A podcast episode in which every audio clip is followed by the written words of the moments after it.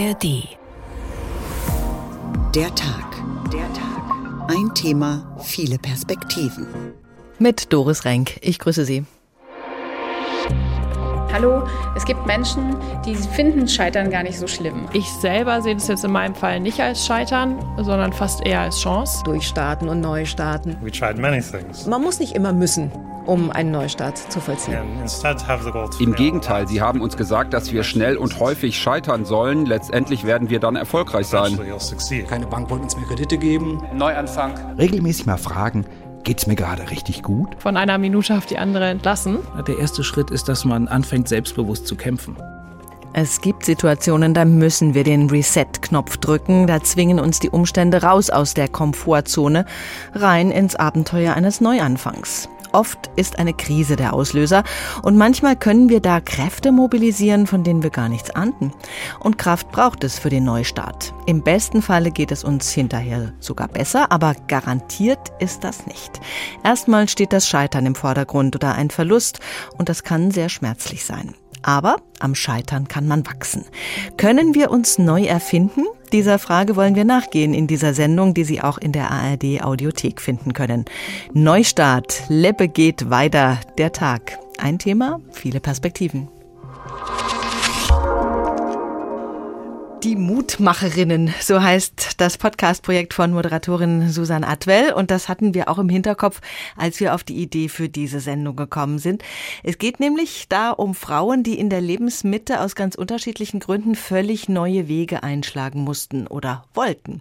Frau Atwell, das ist eine Situation, die Ihnen wohl bekannt ist. Sie haben auch einiges durchgemacht, inklusive einer Privatinsolvenz. Nun gibt es viele, die sich da wundern, die sagen, oh, eine Frau, die so im öffentlichen Leben steht, die gut verdient hat in den Medien und dann Privatinsolvenz anmelden muss. Wie kann das sein? Wie kam das? Wie konnte es sein?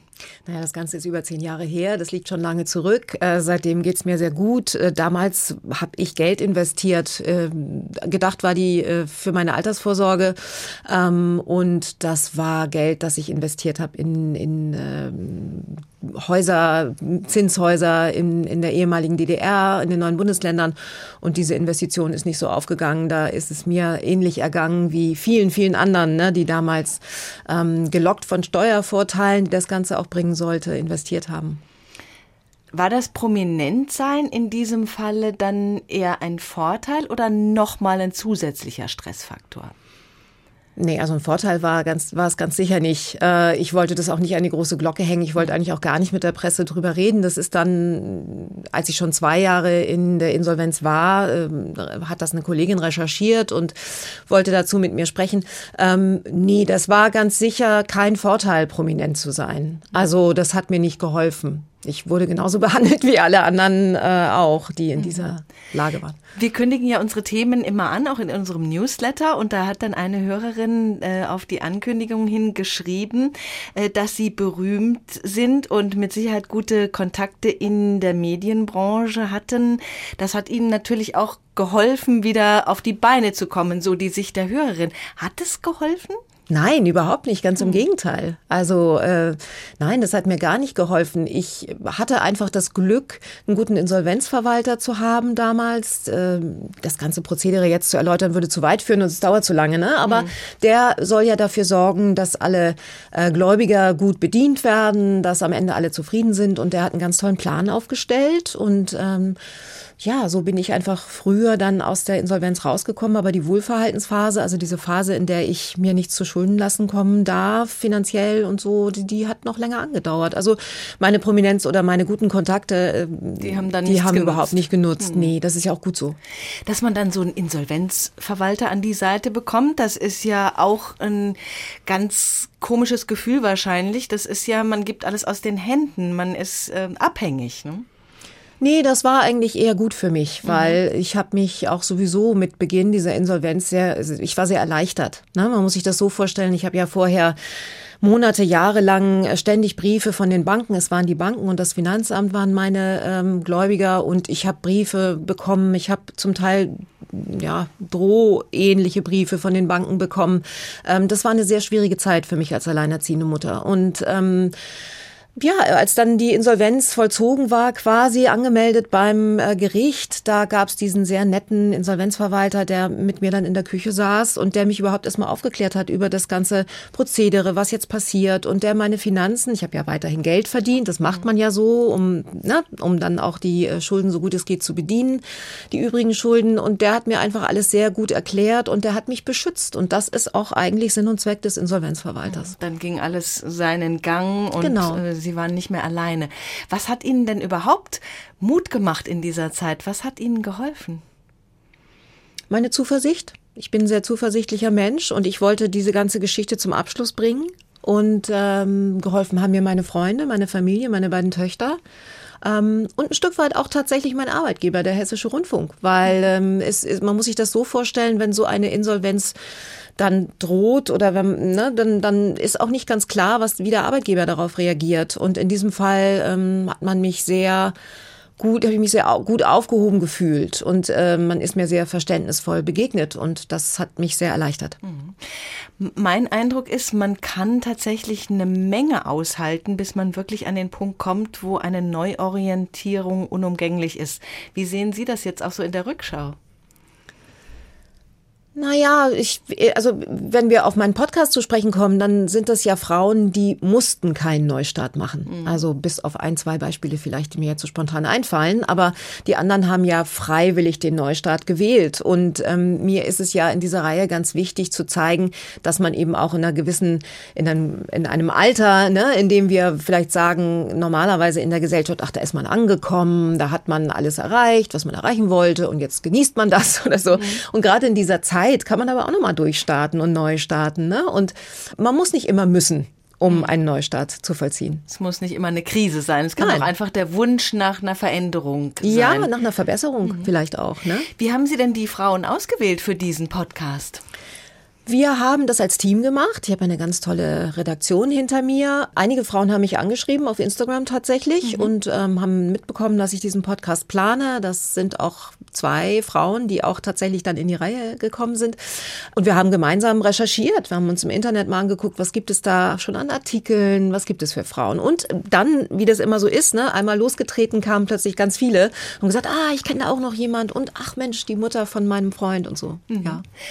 Wenn Sie da auf diese elf Frauen schauen, was haben Sie gelernt für sich auch? Am Schicksal anderer, äh, wenn man da so teilnimmt, nimmt man ja auch selber immer was mit. Ne? Auf jeden Fall, ich habe super viel mitgenommen. Für mich, für mein Leben. Ich bin ja selbst in der Lebensphase, ja. Und ähm, ich habe äh, mitgenommen, dass es nie zu spät ist. Also das sagt sich immer so, ja. Aber ich habe einfach elf großartige Beispiele dafür getroffen. Und es ist auch das, was alle Frauen unisono gesagt haben, muss ich wirklich sagen, folge deinem Traum. Also auch als, als Rat vielleicht für die jüngeren Frauen, ja, die noch nicht in der Lebensmitte sind, aber sagen, was kommt denn dann eigentlich? Ähm, folgt euren Träumen. Also scheut nicht davor zurück, auch einen unbequemen Weg zu gehen oder nie ganz zu vergessen, was ihr eigentlich mal wolltet. Weil das ist oft das, wo äh, die Frauen wieder zurück hingekehrt sind. Welcher Traum hat Sie besonders begeistert? Viel Respekt habe ich vor dem Traum von Beate, die in der Lebensmitte mit äh, nach 25 Jahren intensiv äh, Zeit als Intensivkrankenschwester an einem Krankenhaus mit richtig viel Pensum und einem harten Job aufgehört hat von heute auf morgen und Nautik studiert hat und jetzt Frachtschiffkapitänin ist. Eine von ganz wenigen Frauen, die das machen, äh, die als eine von zwei Frauen Nautik studiert hat mit Anfang 40 und ähm, diesen Weg gegangen ist. Ich davor habe ich einen Wahnsinnsrespekt und ich muss ehrlich sagen, dass ich ab und zu an sie denke und denke, was könnte ich denn noch mal studieren? Das verraten wir jetzt nicht, was das vielleicht für ein Traum ist. Wir gehen ein bisschen der Frage nach in dieser Sendung, äh, ob wir uns denn tatsächlich auch neu erfinden können. Was würden Sie sagen? Können wir uns in gewisser Weise neu erfinden? Oder nehmen wir glaube, uns ja. immer mit? Ja, sicher nehmen wir uns immer mit, ne? Aber ich glaube schon, dass wir neue Seiten entdecken können an uns und dass wir vollkommen neue Wege einschlagen können und ähm, dann sicherlich auch das ein oder andere Mal selbst überrascht sind von uns, was da noch so geschlummert hat. Susanne Atwell über Neuanfänge und ihren Podcast Mutmacherinnen. Veränderung, Scheitern, Neuanfang, das ist bei vielen Menschen Thema und wird in Kunst und Musik natürlich auch aufgegriffen. Bei Clouseau zum Beispiel. Hier ein Ausschnitt aus seinem Lied Neuanfang.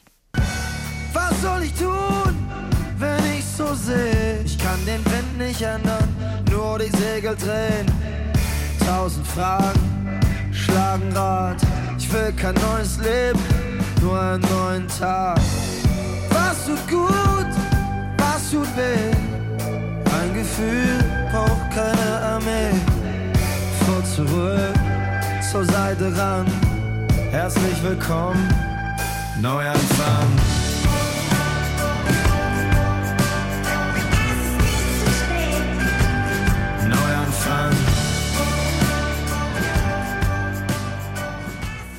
Eine der Frauen, die im Podcast von Susan Atwell zu hören sind, ist Titilayo Bornmann. Die Hamburgerin erreichen wir in Portugal, denn dort hat sie ihr neues Leben begonnen.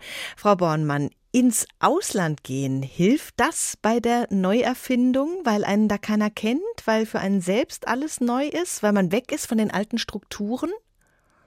Ich würde sagen, nein. Für mich war ins Ausland gehen quasi die Belohnung für die Vorarbeit, die ich geleistet habe. Also sprich, dass ich an mir gearbeitet habe. Dass ich ähm, ja wusste, ich habe so ein paar Baustellen und ähm, entweder gucke ich mir die jetzt an und arbeite an diesen Baustellen oder ich lasse es bleiben. Und dann geht das Ganze hier abwärts. Und das ins Ausland gehen war, wie gesagt, ja letztendlich so die Belohnung für die ganze Arbeit, die ich geleistet habe, sozusagen. Mhm. Wenn Sie auf die Zeit vor diesem Neustart blicken, vorm ins Ausland gehen, wie kamen Sie zu der Erkenntnis, dass es so nicht weitergehen kann? Was war da der Tropfen, der das fast zum Überlaufen gebracht hat? Ich musste mir irgendwann eingestehen, dass ich ein Alkoholproblem habe, äh, ein sehr massives. Das hat man, glaube ich, so von außen nicht wirklich mitbekommen. Also ich würde sagen, die Menschen, die mich kannten, die wussten, dass ich gerne trinke und gern feier und viel vertrage, in Anführungsstrichen. Ich wusste aber schon ganz lange, dass das nicht mehr gut ist, was ich da mache, weil ich halt auch schon sehr, sehr lang allein getrunken habe. Genau. Und irgendwann war der Punkt, wo ich wusste, entweder mache ich jetzt so weiter dann wird es nicht mehr lange gut gehen oder ich ändere jetzt was. Mhm. Genau. Mhm. Aber das ist ja nicht so einfach. Das ist leichter gesagt als getan. Wo kam vielleicht Hilfe her? Ich habe irgendwann angefangen, mit ganz wenig Menschen darüber zu sprechen. Das ist ja der erste Schritt, ne? sich das erstmal einzugestehen. Mhm. Und wenn man sich dann eingestanden hat, vielleicht doch mal mit der einen oder anderen Person zu reden, weil dann kann man nicht mehr so schnell einen Rückzieher machen. Naja, und dann irgendwann wurde es immer konkreter, dass ich wusste, das geht so nicht mehr, weil ich tatsächlich auch körperliche Beschwerden bekommen habe. Also ich bin sehr krank geworden. Mhm. Und dann bin ich wirklich losgegangen und habe mir Hilfe geholt. Ich bin dann erstmal zu einer Suchtberatungsstelle gegangen. Das und war so der erste Schritt. Ja, und da folgten natürlich dann äh, viele weitere Schritte. Da, äh, Schritte. Sowas dauert ja auch eine ganze Zeit. Mhm. Wie haben Sie Ihren Neustart dann erlebt? Zunächst sind das ja mal negative Erfahrungen, die Sie an den Punkt gebracht haben. Und irgendwann kippt es dann mm, im besten Falle ins Positive.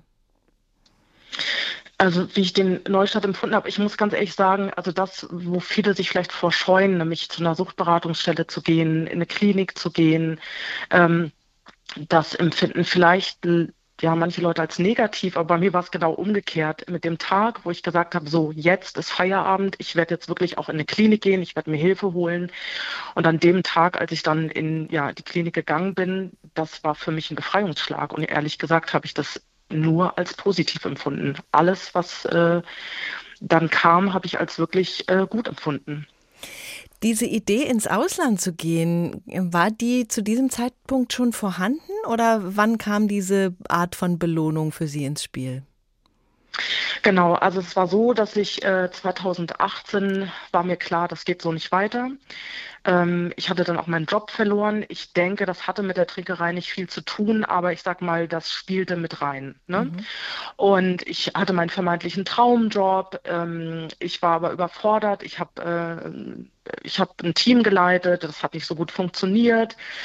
Ähm, das Team hat sehr gegen mich gearbeitet. Ich habe, ähm, ja, ich hatte dann wirklich so, eine, so ein Burnout, Depression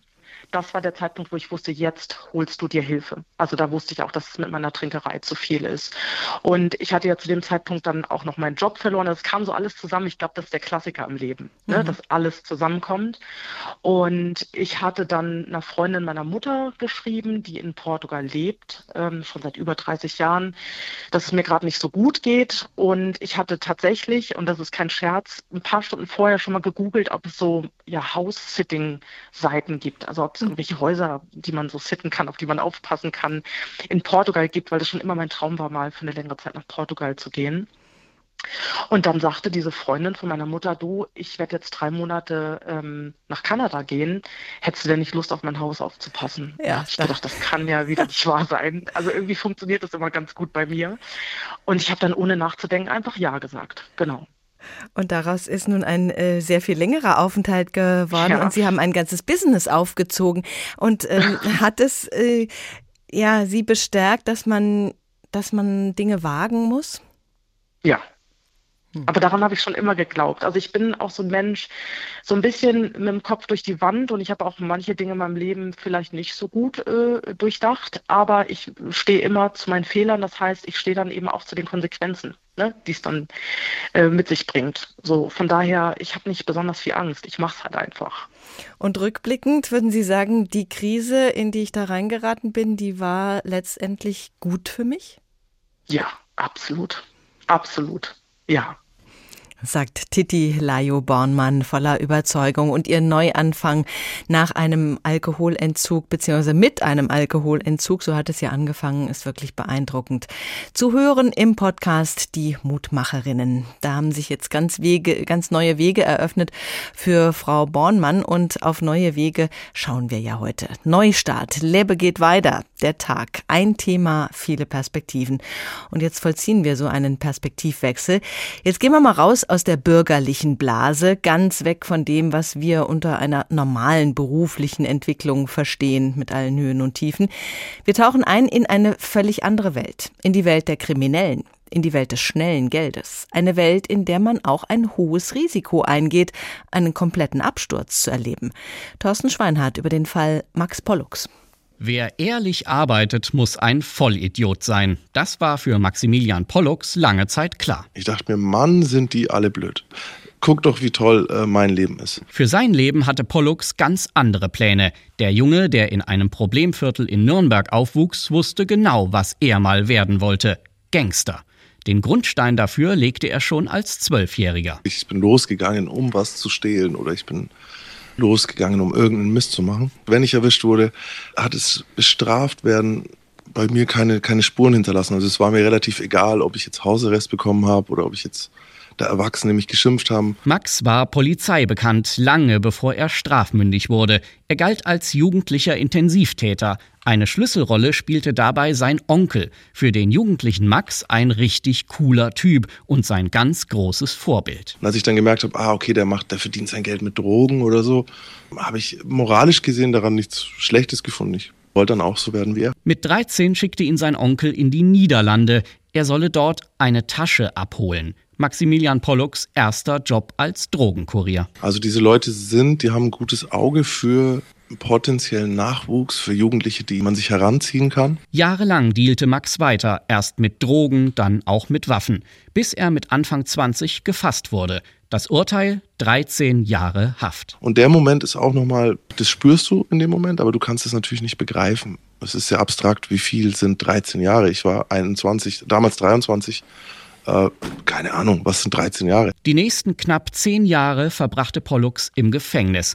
Dann folgte die frühzeitige Entlassung. Die Zeit hinter Gittern habe ihn ruhiger gemacht, sagt Pollux heute. Ich war so voller Energie und nicht unbedingt einer positiven, sondern wirklich einer aufgeregten, ungesunden Energie. Und die war mit ein, also mit 30, als ich rauskam, war das nicht mehr da. Sein erster Vorsatz in Freiheit, mindestens ein Jahr lang keine Straftat begehen. Hat die Resozialisierung im Gefängnis also doch funktioniert?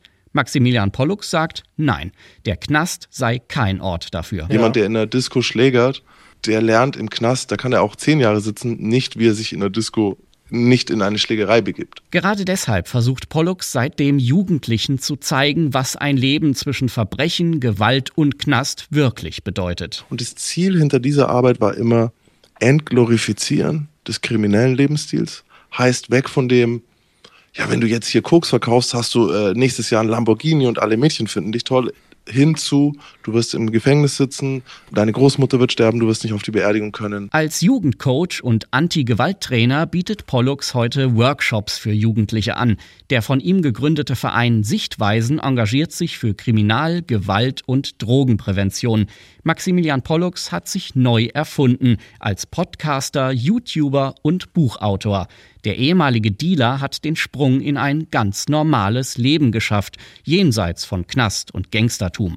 Seine Arbeit mit Jugendlichen erinnert ihn dennoch täglich daran, dass so ein Leben nicht selbstverständlich ist. Intensivtäter, Knast und dann der komplette Neustart, der Fall Max Pollux. Warum Neuanfänge im Leben wichtig sind, damit beschäftigt sich auch die Psychologin Professor Eva Asselmann. Woran wir wachsen, welche Lebensereignisse unsere Persönlichkeit prägen und was uns wirklich weiterbringt, so heißt ihr Buch zum Thema. Frau Professor Asselmann, diese Geschichte von Max Pollux, die Geschichte vom Verbrecher, der die Seiten gewechselt hat und sogar jetzt noch anderen hilft, zu besseren Menschen zu werden. Solche Lebensläufe gibt es ja immer mal wieder. Was fasziniert uns daran so sehr? Ist das diese Möglichkeit der radikalen Veränderung? Die radikale Veränderung, die fasziniert uns natürlich häufig ganz besonders, weil das so Extrembeispiele sind, wo sich Menschen um 180 Grad wenden. Ähm, aber wir können uns natürlich auch im Kleinen Stück für Stück, Tag für Tag verändern. Das ist auch so der Mechanismus, über die Veränderung ähm, häufig in Gang kommt. Also es hilft, sich erstmal eine kleine Sache vorzunehmen und diese dann stückweise ähm, ja erstmal umzusetzen, am Ball zu bleiben und dann eventuell noch andere Dinge auch anzustoßen. Im Laufe eines Lebens durchlaufen wir ja viele Phasen eines Neustarts. Das geht oft auch so nebenbei. Es gehört einfach dazu. Man kommt in die Schule. Das ist ja auch ein Rieseneinschnitt. Dann beginnt man vielleicht eine Berufsausbildung oder ein Studium. Dann kommt ein neuer Job. Das sind alles Neustarts, für die es keine Krise braucht. Das sind aber trotzdem prägende Einschnitte. Nehmen wir diese normalen Anfänge anders wahr als Neustarts, die wir wagen müssen, weil die Dinge im Leben nicht so glatt laufen?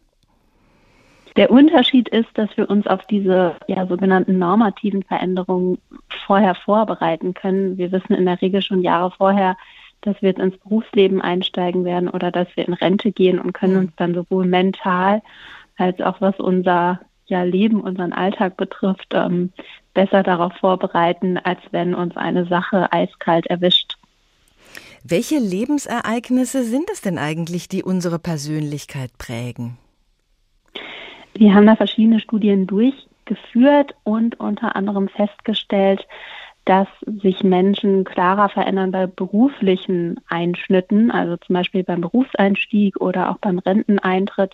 Da finden wir erstaunlicherweise klarere Veränderungen als zum Beispiel bei der Geburt eines Kindes oder bei anderen privaten Ereignissen. Mhm. Und eine mögliche Erklärung dafür könnte sein, dass wir gerade im Berufsleben häufig mit sehr klaren Rollenanforderungen konfrontiert sind. Also da wissen wir in der Regel, wie wir uns verhalten sollten, was man von uns erwartet. Und wenn wir das nicht tun, dann ist da in der Regel auch jemand, der uns das ganz klar feedbackt und sagt, ähm, dass wir uns bitte anders verhalten sollten. Das ist im Privaten nicht so. Da hat zwar jeder so seine impliziten Vorstellungen, was zum Beispiel jetzt eine gute Mutter oder einen guten Vater ausmacht, aber ähm, da sind diese Erwartungen weniger klar. Mhm. Wir haben in der Sendung schon von Frauen gehört, die in existenzielle Krisen geraten sind und dann irgendwie versucht haben, das Beste daraus zu machen, die zum Teil durch lange tiefe Täler mussten, bis es wieder aufwärts ging. Was macht so eine Erfahrung mit einem Menschen?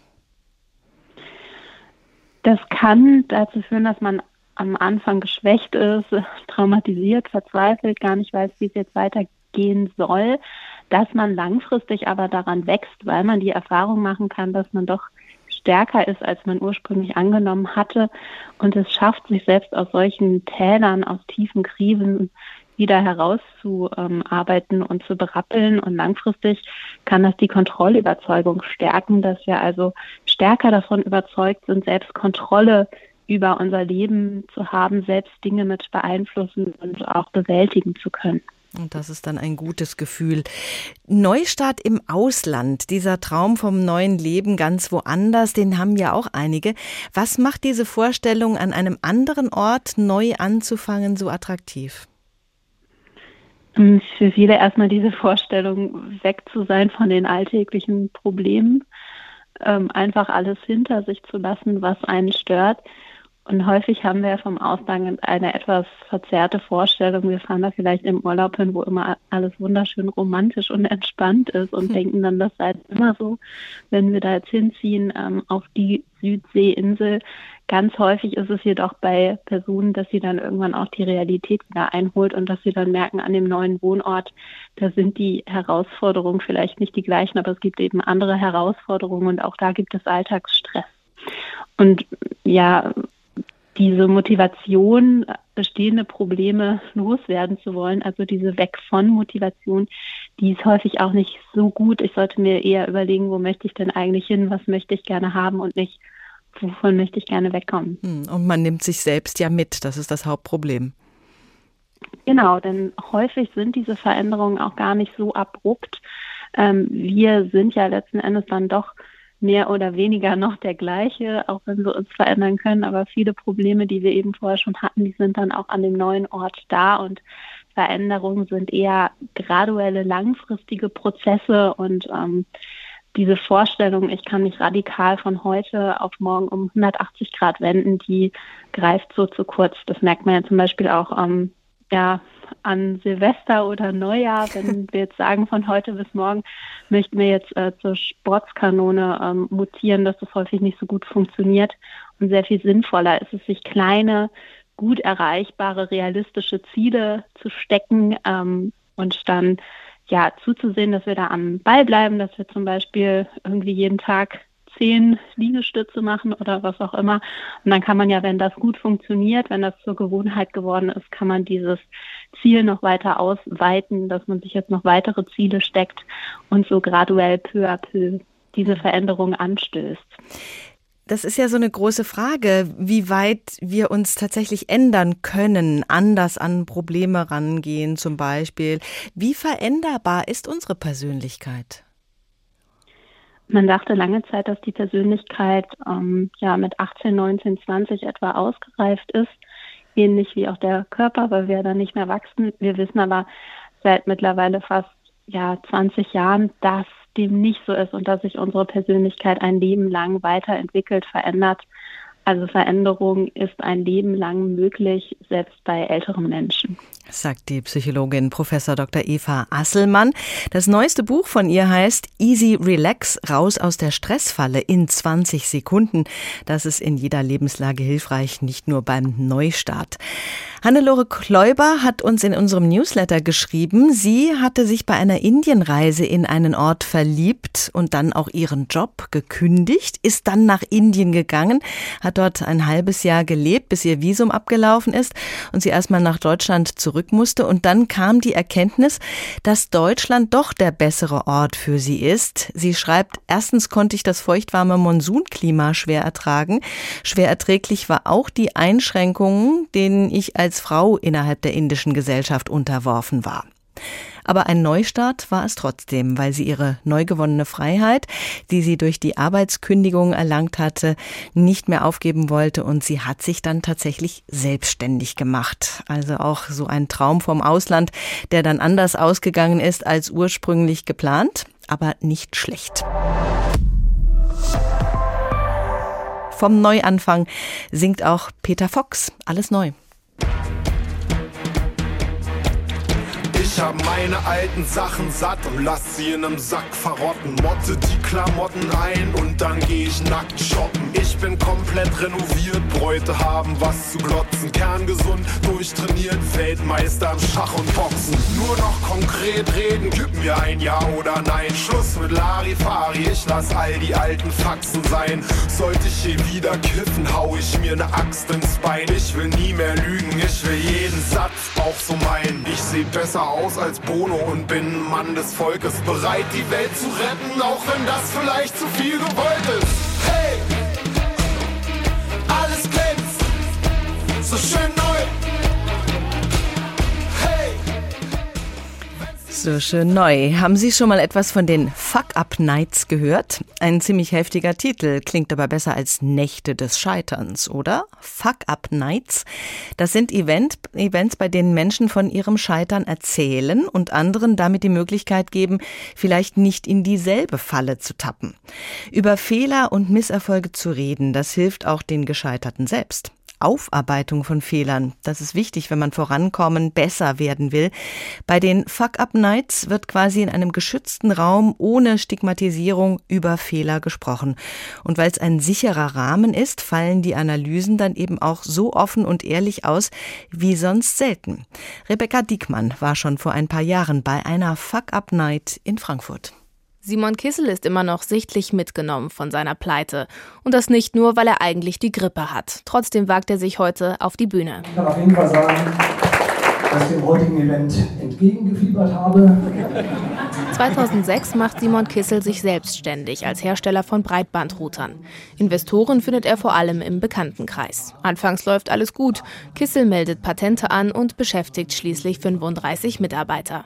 Dann verkauft ein Gesellschafter seine Anteile. Das Problem? Als Jungunternehmer hat Kissel simple Standardverträge aufgesetzt mit Schlupflöchern, die der neue Gesellschafter findet und ausnutzt, meint Kissel rückwirkend. Und er hat dann alles Mögliche versucht, um unser Unternehmen zu zerstören, um an diese Patente zu kommen. Und hat halt vor, uns alle zu entlassen. Und daraus ist dann ein gewaltiger Gesellschafterkrieg entbrannt. Es ging ja nicht nur darum, in dem Falle mein Lebenswerk zu zerstören, sondern ich hatte heulende Azubis bei mir im Wohnzimmer sitzen. Es war wirklich ein Riesendrama. Keine Bank wollte uns mehr Kredite geben mit dem Gesellschafterkrieg und ich musste Insolvenz anmelden. Knapp sieben Minuten Redezeit hat jeder, der heute über seine Fehler referiert. Die Stimmung ist locker. Die Zuhörer können im Anschluss Fragen stellen. Für ein Business-Event sind erstaunlich wenige Jackets zu sehen, dafür umso mehr Kapuzenpullis und Hornbrillen. Etwa 100 Zuschauer sind gekommen. Ich habe vor knapp eineinhalb Monaten selbst ein Unternehmen gegründet.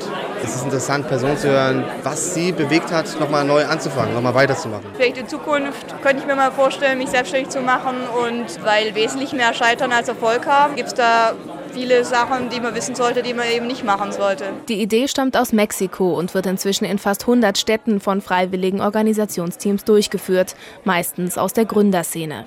Die Frankfurter Organisatoren hatten zunächst Zweifel, ob der etwas derb klingende Veranstaltungstitel in der seriösen Bankenstadt gut ankommt. Jelena Arangelovic ist aber zufrieden mit der Resonanz. Für mich war es eigentlich relevant, mal zu sehen, hallo, es gibt Menschen, die finden Scheitern gar nicht so schlimm.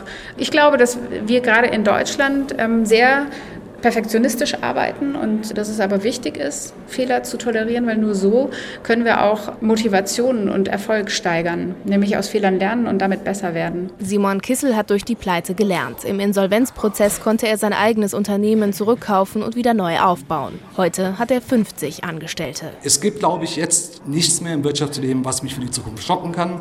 Alle meine Beteiligungsverträge sind jetzt heute absolut wasserdicht. Ich hätte darauf verzichten können, die Erfahrung zu machen, aber am Ende ist eigentlich jede Erfahrung eine gute. Simon Kissels Fuck-Up-Story ist damit am Ende doch irgendwie eine kleine Erfolgsstory, sogar trotz Grippe. Dann werde ich das Mikrofon kurz desinfizieren und gebe es zurück. Dankeschön. Fehler, die man im beruflichen Umfeld gemacht hat, aufarbeiten bei den Fuck-Up-Nights. Neustart, Leppe geht weiter. Der Tag, ein Thema, viele Perspektiven. Wir haben noch eine weitere Perspektive. Scheitern und Neubeginn literarisch. Christoph Peters ist Schriftsteller und er hat sich von Wolfgang Köppen und dessen Trilogie des Scheiterns inspirieren lassen für eine eigene Trilogie.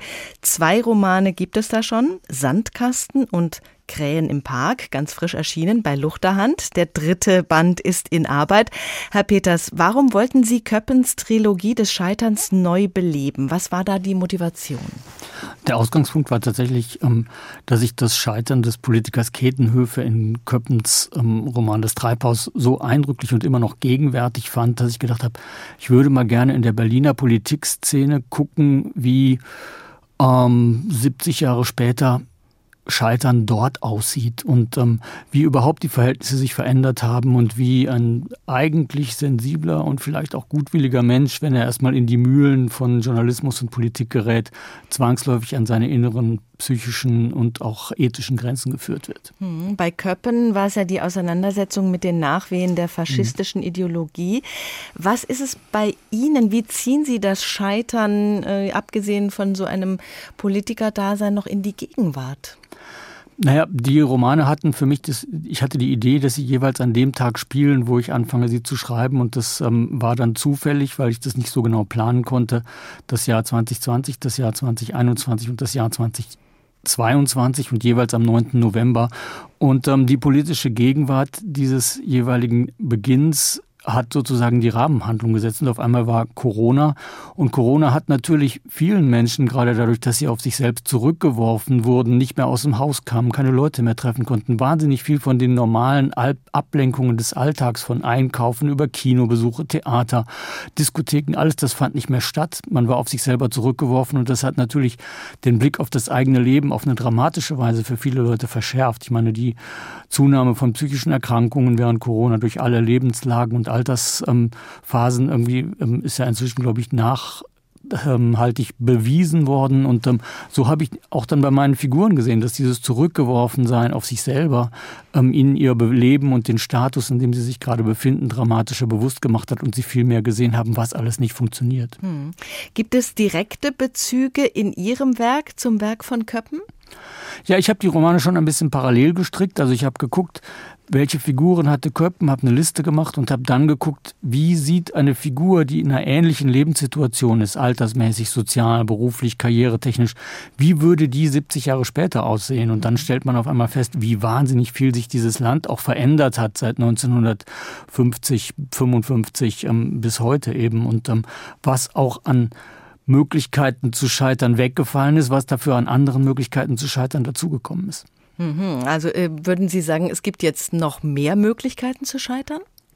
Na, es gibt vielfach natürlich andere Möglichkeiten. Auf der privaten Ebene scheitern wir natürlich immer noch in Beziehungen. Wir scheitern als Eltern, als Liebende. Wir scheitern beruflich, aber wir scheitern beruflich heute anders als in den 50er Jahren. Wir scheitern auch als Liebende anders als in den 50er Jahren. Wenn in den 50er Jahren eine Ehe zerbrochen ist, hatte man ein großes soziales Problem, weil man aus vielen Kontexten rausgefallen ist, weil Ehe noch ähm, kirchlich so strikt reglementiert war, dass Scheidung eine Katastrophe auf allen Ebenen bedeutete. Heute empfinden wir Beziehungsbrüche eher als persönliches, individuelles Scheitern und nicht so sehr als eine Schmach und Schande, die jetzt unser gesellschaftliches Renommee im Dorf oder in der Kirche oder sonst irgendwo zerstört. Und so kann man, wenn man guckt, wie Leben sich heute für uns in unserem Selbstwertgefühl und in der Art und Weise, wie wir es geistig strukturieren, darstellt, feststellen, dass sich doch wahnsinnig viel psychologisch verändert hat seit den 50er Jahren. Mhm. Die Themen haben sich auch einfach verändert in mhm. ihrer Wertigkeit, ne? wo Sie gerade das Beispiel Ehe anführen. Mhm. Da ist es vielleicht einfacher geworden, da äh, einen Neustart ja. zu wagen. In anderen Bereichen ist es aber vielleicht krasser geworden, im beruflichen zum Beispiel. Ja, im Beruflichen ähm, wird natürlich viel, viel mehr mal, Sinnstiftung von unseren Berufstätigkeiten erwartet. Also sowohl für mich selber, ich definiere mich durch meine Arbeit. Viele Leute haben das Gefühl, wenn die Arbeit keinen Sinn hat, sondern einfach nur dem Geldverdienen ist, dann dient, dann haben sie quasi schon ihr Leben verwirkt. Aber ähnlich ist es natürlich in den Partnerschaften auch. In den 50er, 60er, 70er Jahren hat man sich eher arrangiert, wenn das jetzt im Bett nicht mehr so toll lief, aber man hatte jetzt schon drei Kinder und man hatte ein Häuschen gebaut. Heute ist man permanent unter Druck und man ist auch permanent sozusagen dem Prüfen des Blick des Partners ausgesetzt, ob man es noch bringt in der Beziehung oder ob nicht vielleicht doch am Horizont jemand anders ist, der besser irgendwie die Bedürfnisse befriedigt, die man jetzt nun selber in die Beziehung reinbringt. Und man kann sich leichter trennen. Sie haben sich sehr an Köppen orientiert, auch bei den Titeln. Tauben im Gras bei Köppen, Krähen im Park bei mhm. Ihnen, das Treibhaus bei Köppen, Sandkasten bei Ihnen. Mhm. Den Titel für Band 3, den gibt es noch nicht, aber da haben Sie wahrscheinlich auch schon was im Kopf, was mhm. sich auch äh, am äh, Tod in Rom wahrscheinlich mhm. von Köppen orientieren wird. Wie lange haben Sie darüber nachgedacht? Also Titelfragen ähm, brauche ich immer sehr, sehr lange. Ähm, ähm, weil gerade das Treibhaus ist ja so ein signifikanter Titel, der ähm, das Wetter in Bonn in dieser Talkessellage einerseits zum Hintergrund hat und auf der anderen Seite aber auch natürlich das stickig-filzige in den politisch-journalistisch-wirtschaftlichen Beziehungen der frühen Republik. Und ähm, da habe ich lange überlegt, was könnte da irgendwie auf Berlin passen. Und dann kam eben der Sandkasten, weil zwischen Politik und Wirtschaft sind Sandkastenspiele üblich und ähm, ähm, Berlin ist auf Sand gebaut. Ähm, der Märkische Sand ist geradezu sprichwörtlich. Also da boten sich dann ähnliche Assoziationsketten an. Und bei den Krähen im Park ähm, statt Tauben im Gras, ich fand die Krähen da der Roman in Berlin spielt, irgendwie passender. Ähm, bei uns mhm. ist immer alles voller Krähen. Ich werde nachts davon wach im Sommer, ähm, dass sie bei um vier schon anfangen, sich über die Bäume vor unserem Haus zu unterhalten. Und ähm, ich gehe immer im Park spazieren, weil ich einen kleinen Hund habe. Auch da sind immer Krähen und plündern den Müll. Insofern haben die sich dann irgendwie auch sinnvoll ergeben. Die Berliner Krähen waren naheliegend. In Krähen im Park geht es um ganz viele Leute. Im mhm. Sandkasten um einen Radiomoderator mhm. und um die Corona-Pandemie. Corona ist ja nur nun endemisch geworden. Im Rahmen der Pandemiebekämpfung sind wir an vielem gescheitert. Risikoeinschätzung gehört ja auch nicht gerade mhm. zu den menschlichen Stärken. Ist das ein Thema, diese Risikoeinschätzung fürs Scheitern bei Ihnen?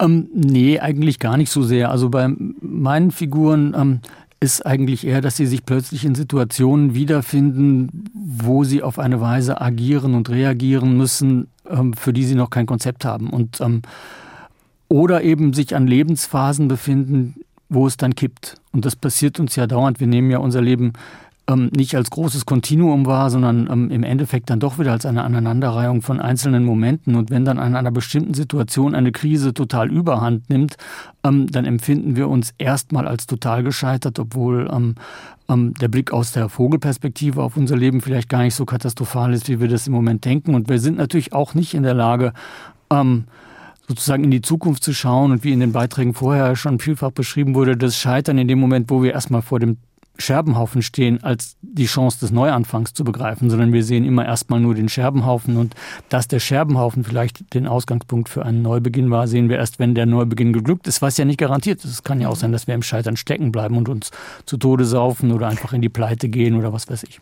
Wie ist das in Ihren Romanen? Bleiben die Figuren im Scheitern stecken, im Scherbenhaufen vergraben oder ist der Neuanfang auch ein Thema?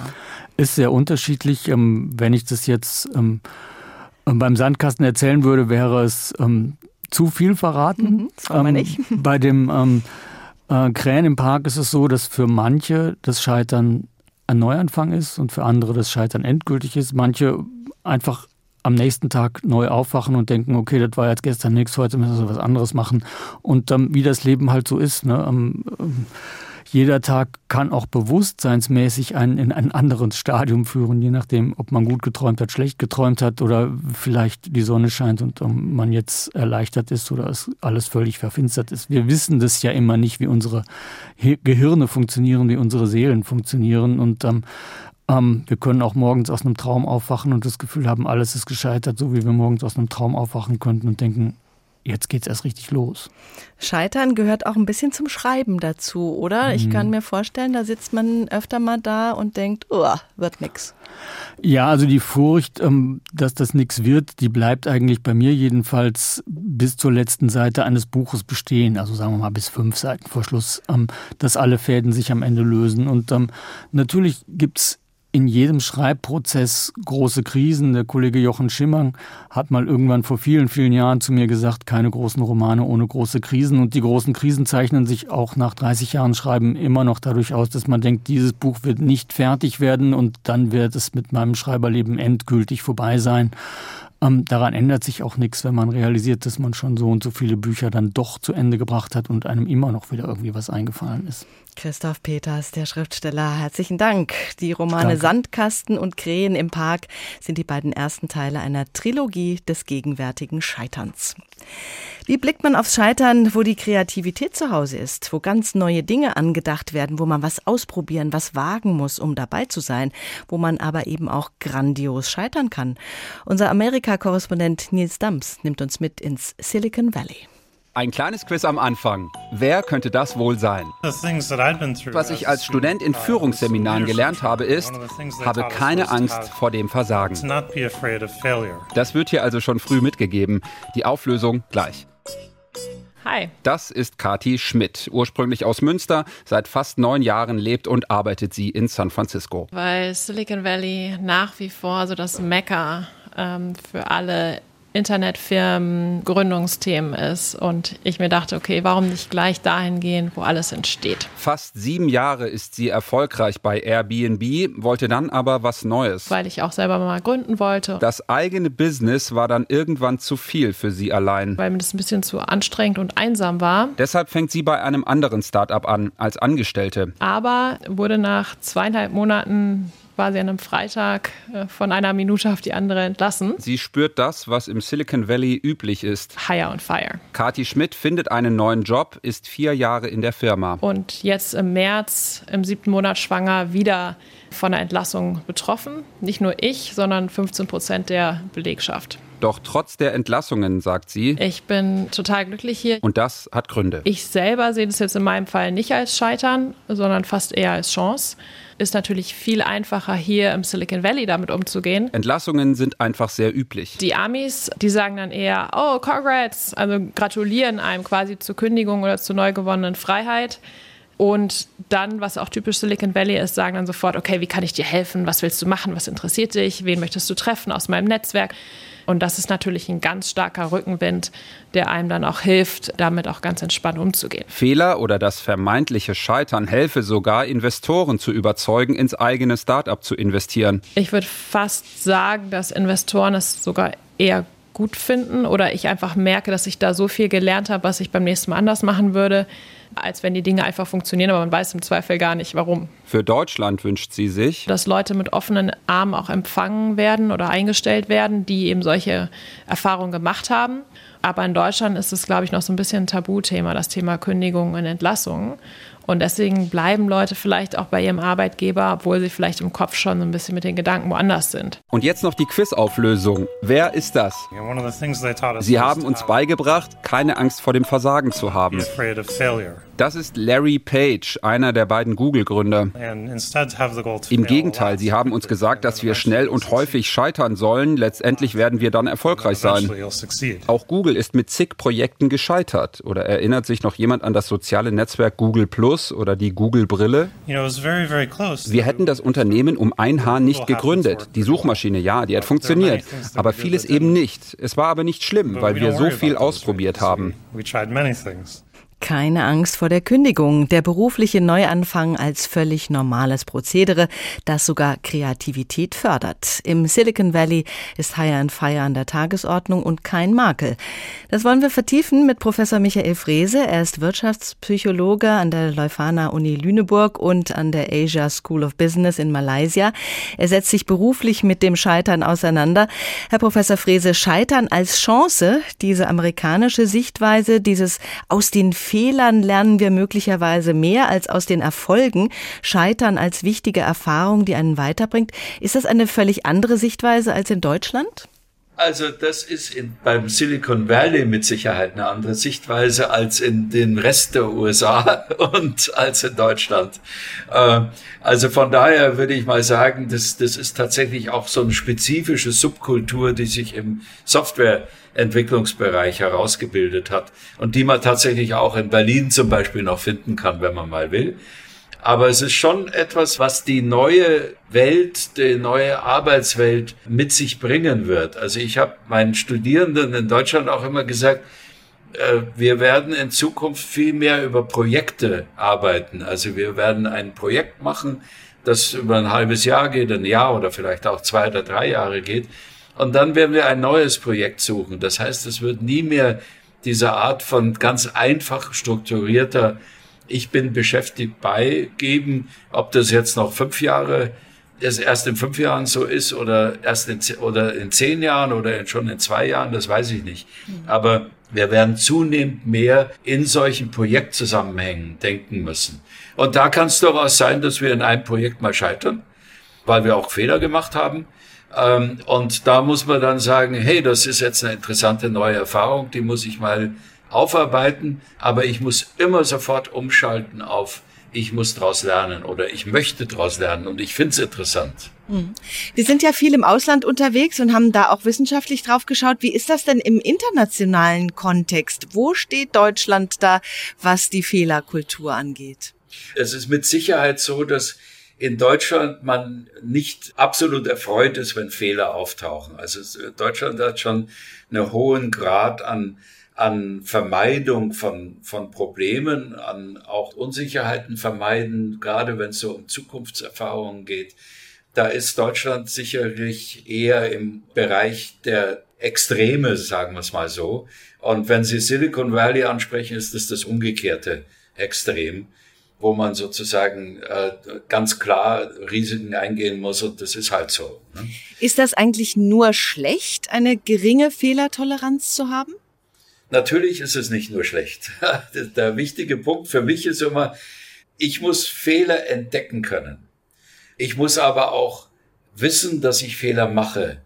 Und wenn ich mir einbilde, dass ich keine mache, weil ich nämlich die ganze Zeit immer sicher gehe, dass gar kein Fehler passieren kann, dann werde ich natürlich wenig Risiken eingehen und dann werde ich zu wenig tun.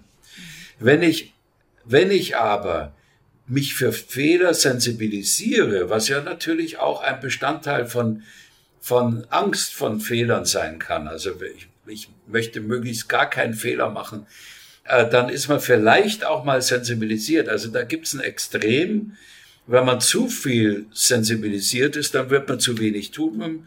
tun. Wenn man gar nicht mehr sensibilisiert ist, wird man Fehler nicht mehr ernst nehmen. Also von daher würde ich sagen, wenn man so im mittleren Bereich ist, ist es besser.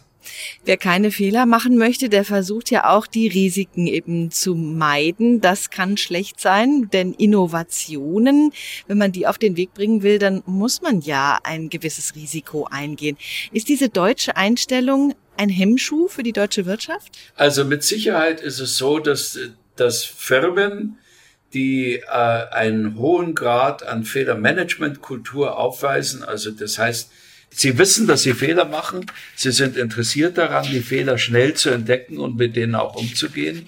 Und Sie äh, versuchen, wenn es irgendwie geht, aus Fehlern zu lernen. Wenn man diese Einstellung äh, in einer Firma hat, dann ist man profitabler, als wenn man diese Einstellung nicht hat. Und das konnten wir in Deutschland feststellen, das konnten wir in den Niederlanden feststellen, aber auch in China. Mhm.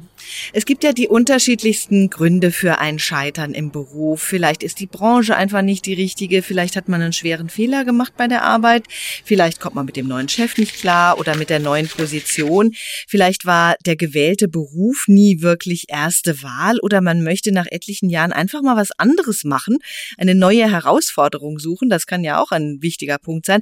Was sind denn aus Ihrer Sicht sozusagen zwingende Gründe für einen beruflichen Neuanfang?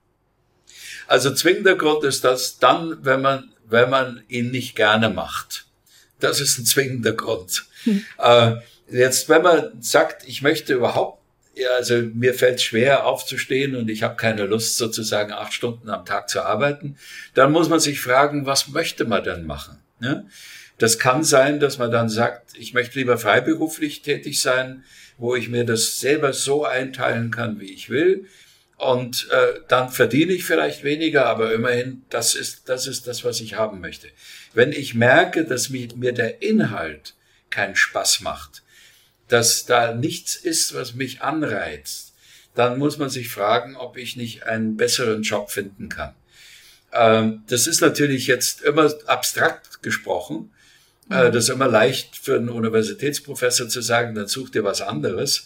Ähm, aber, aber es ist tatsächlich so, man muss sich auch manchmal eben umentscheiden. Und ich habe das auch gemacht. Ne? Ja. Also ich, äh, ich bin auch von einem Land in ein anderes gezogen, weil ich den Eindruck hatte, da komme ich besser damit zurecht, weil ich dort nicht früh pensioniert werde. Also nicht so früh pensioniert werde wie das in Deutschland der Fall ist. Ja, das ist der Grund, warum wir Sie in Malaysia erreichen. Äh, solche Altersregelungen, äh, die kommen ja dann quasi einer Kündigung gleich, wenn man eigentlich weiterarbeiten möchte, oder? Das, das ist, ist, so, ja, ja, mhm. ja, ganz, ganz eindeutig. Also eine Pensionierung ist eine Kündigung. Und dann ist es ja äh, tatsächlich eine ganz schwierige Situation, wenn man jetzt nicht die Möglichkeit hat, in ein anderes Land zu gehen. Dieser Neuanfang, dieser Eintritt ins Rentnerdasein, das ist ja einer der schwierigsten, oder? Also wenn man, wenn man viele Ideen hat, was man noch machen möchte, dann kann Verrentung was ganz was Positives sein. Aber wir haben immer festgestellt, dass wenn ich sozusagen nicht eine ganz klare Vorstellung davon habe, die eine schöne und positive und aktive Vorstellung ist, dann führt Verrentung eher dazu, dass man, dass man äh, kränker wird, dass man äh, sich zurückzieht, dass man ein schlechteres Leben hat. So als kleine Zusammenfassung auch unserer Sendung, wie offen soll man umgehen mit einem Scheitern? Soll man drüber reden, auch zum Beispiel in einem Vorstellungsgespräch? Also ich weiß jetzt nicht, ob man im Vorstellungsgespräch darüber reden sollte, aber in jedem Fall sollte man folgendermaßen drüber reden. Ich habe etwas falsch gemacht. Das war mein Fehler. Das habe ich gemacht. Und das werde ich anders machen in der Zukunft. Und das sind meine Lernvorgänge. Dann glaube ich, hat man auch nach außen hin transportiert, dass, dass man gut umgehen kann mit Fehlern und dass man dann auch ein guter Mitarbeiter sein kann sagt der Wirtschaftspsychologe Professor Michael Frese, der an der Leuphana Uni Lüneburg und der Asia School of Business forscht und lehrt. Vielen Dank. Neustart. Lebbe geht weiter der Tag. Ein Thema, viele Perspektiven. Sich völlig neu erfinden, das geht wohl nicht, aber Fehler ehrlich einzugestehen und aufzuarbeiten, damit man es bei nächster Gelegenheit besser machen kann, das ist schon mal ein guter Weg für einen Neustart. Das kann ein kleiner Neustart sein, eine kleine Verhaltensänderung, wie wir gehört haben. Es kann auch eine grundlegende Veränderung der Lebensumstände sein. Eine Trennung, eine neue Ausbildung, ein neues Land. Lust auf Neues ist was Schönes. Unsere Sendung finden Sie in der ARD Audiothek, genauso wie den Podcast von Susan Atwell, die Mutmacherinnen über Frauen in der Lebensmitte, die einen Neustart gewagt haben. Mein Name ist Doris Renk. Lebbe geht weiter. Der Tag. Der Tag. Ein Thema, viele Perspektiven.